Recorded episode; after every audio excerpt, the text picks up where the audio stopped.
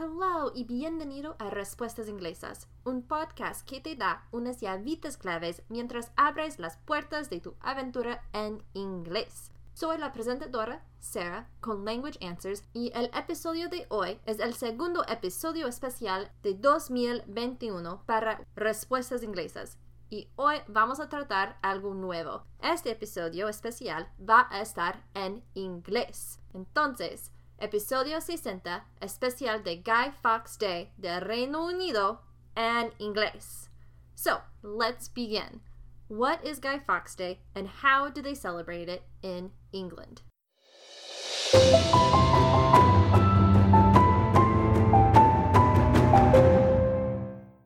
Algunas notas antes de empezar.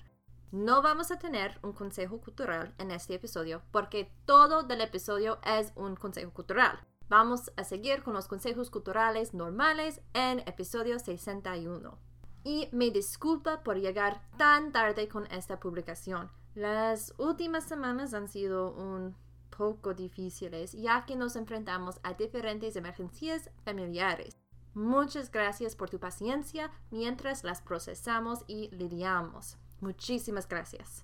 Además, me equivoqué en los últimos blogs y podcasts en episodios 58 dije que el potro es la palabra para la cría de un caballo. En inglés se dice foal y en español se dice el potrillo, pero el potro es más como colt en inglés, que significa un caballo joven, pero no es un bebé. En episodio 57 dije que un patito en español es pavipollo o pavesno, pero esos son en realidad términos para pavo bebé o poult en inglés. No sé por qué, pero he estado mezclando esos dos animales. Son completamente diferentes, lo sé, pero ahí está. Duckling es el patito o anadón, ya que anade también significa pato. Vale, ahora podemos empezar.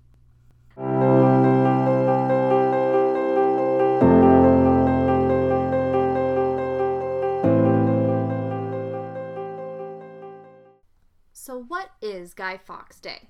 In essence, it is the celebration of Parliament and the monarchy not being blown up. You see, back in 1605, Guy Fawkes and his associates decided they would try to kill King James I, a Protestant monarch, by blowing up Parliament. Why? Well, they weren't too pleased with King James I, obviously. There had been a lot of hope that he would be more tolerant towards Catholics than his predecessor, Queen Elizabeth I, but this soon proved to be in vain when he publicly condemned Catholicism in 1604 and mostly continued Queen Elizabeth's repressive policies towards Catholics, like fining anyone who refused to go to Protestant services. So, they decided they would solve this religious problem by blowing up King James I, his eldest son, and Parliament when everyone gathered together for the opening ceremony of a new session of Parliament. Guy Fawkes would light the fuse, then escape via boat, while his buddies began an uprising elsewhere in the country. They would then replace King James I with his daughter, Elizabeth, thereby establishing a puppet queen until they could marry her off to a Catholic and once again have a Catholic monarchy. Fortunately for England, they were betrayed and the so called gunpowder plot was discovered. Basically, an anonymous letter was sent to a Catholic sympathizer to warn them not to attend the opening ceremony, a warning which came to King James's attention. Guy Fawkes was found lurking in the cellars below Parliament on November 4th, next to 36 barrels of gunpowder that they had smuggled in via tunneling and time.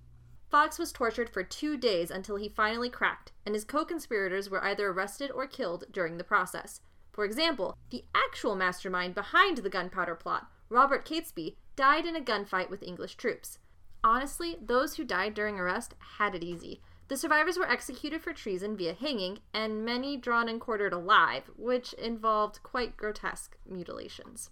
If you want to learn more about the history of this day, check out the articles from Encyclopedia Britannica and History.com, or check out the really interesting YouTube video by Cody Bonds, all the links for which I will include, of course, in the show notes. So, how do they celebrate it? Because the actual assassination was to take place on November 5th, the holiday is celebrated November 5th and it is an epic way to celebrate something. They light huge bonfires, hence why this day is also called Bonfire Night. In memory of the barrels of gunpowder that didn't explode, they also have fireworks. On a little bit of a more morbid note, people will create guys or dummies, similar to un espantajo, but not quite.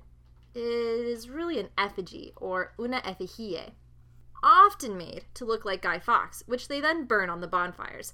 Children might also go around asking for, quote, a penny for the guy, unquote, and people will give them money, which they then use to buy fireworks.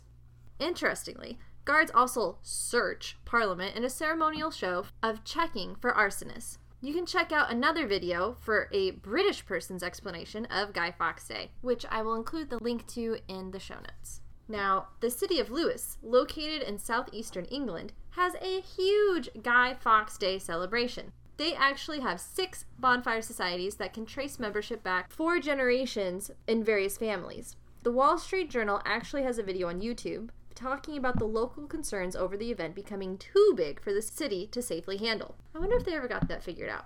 But if you want to catch a glimpse of what Bonfire Night looks like, check out their video. And of course, the link is in the show notes.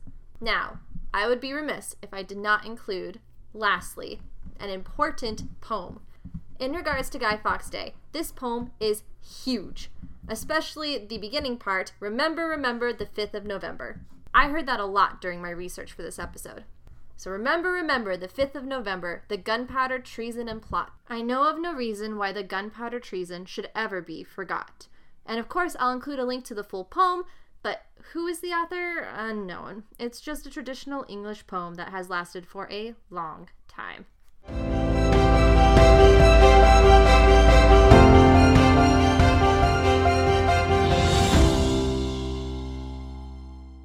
Vale, eso es todo por hoy. Muchísimas gracias por escuchar y no olvides consultar las notas del podcast para los enlaces de los recursos utilizados para este episodio. Y si prefieres leer una transcripción aproximada del episodio de hoy, puedes visitar el blog de este episodio también. Me encantaría ayudarte con tu travesía de inglés. Así que si tienes preguntas de la cultura o gramática de inglés, necesitas una traductora de español a inglés, una escritora o una tutora, puedes contactarme a contact at languageanswers.com o visitar mi sitio de web para más información a www.languageanswers.com. Recuerda, Aprender un idioma es una travesía para toda la vida. Embrace it, enjoy it, and share it. Nos vemos en dos semanas. Hasta luego.